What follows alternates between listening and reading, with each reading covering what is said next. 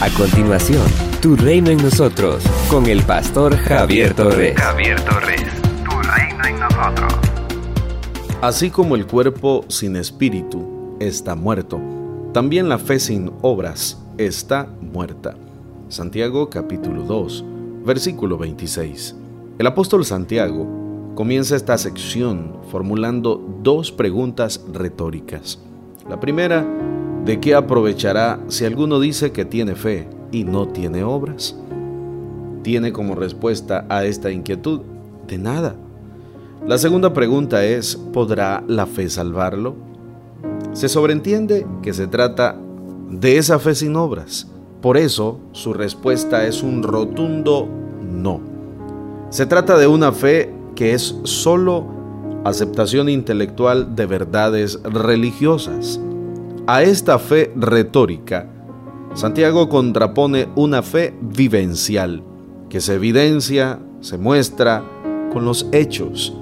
Al leer esta carta, nos daremos cuenta de que su énfasis está en una fe viva, en una fe que se evidencia en la conducta de quien dice haber recibido la salvación por confianza en Jesucristo. En el Antiguo Testamento, el Señor demandó que su pueblo viviera de manera diferente a las demás naciones, que fuera santo, porque creía en un Dios santo. Jesucristo también nos enseñó que es indispensable que sus discípulos vivan de tal modo que el mundo pueda ver sus buenas obras y glorifiquen a Dios Padre por ello. El texto dice, así alumbre vuestra luz delante de los hombres, para que vean vuestras buenas obras y glorifiquen a vuestro Padre que está en los cielos.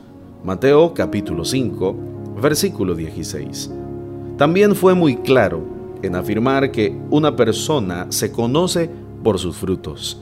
Así como un árbol bueno da buenos frutos, una persona buena producirá buenos frutos.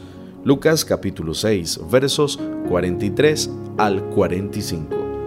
De modo que el hermano Santiago nos desafía a vivir una fe no meramente intelectual y de solo contemplación, sino una fe viva, una fe vivencial, una fe que impacte, que sea como la levadura en el buen sentido, que influya positivamente en nuestra sociedad. El discípulo de Jesús debe ser la mejor persona del mundo. Si alguien dice ser salvo por fe en Jesucristo, pero en su vida no se ven los frutos de su arrepentimiento, de su comunión íntima con el Señor, de nada servirá que grite a los cuatro vientos que es discípulo de Cristo. Su fe tiene que estar respaldada por sus buenas obras, y éstas deben ser el resultado lógico de su fe en Cristo Jesús. En esto hemos conocido el amor, en que Él puso su vida por nosotros.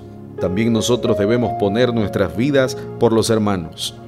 Pero el que tiene bienes en este mundo y ve a su hermano tener necesidad y cierra contra él su corazón, ¿cómo mora el amor de Dios en él? Hijitos míos, no amemos de palabras ni de lengua, sino de hechos y en verdad. Primera de Juan capítulo 2 versos 3 al 6.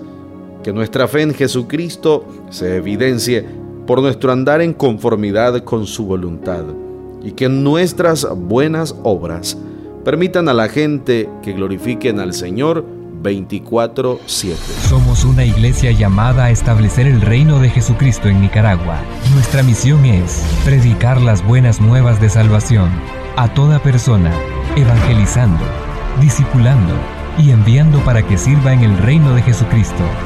IRSA, transformando vidas.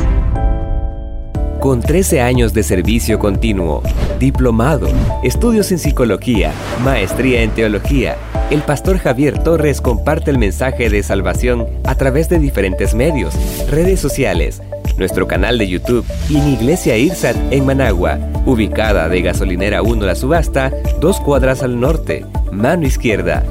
Si deseas esta reflexión diaria en tu celular, escríbenos al 8588 8888 Este contenido edificará tu vida.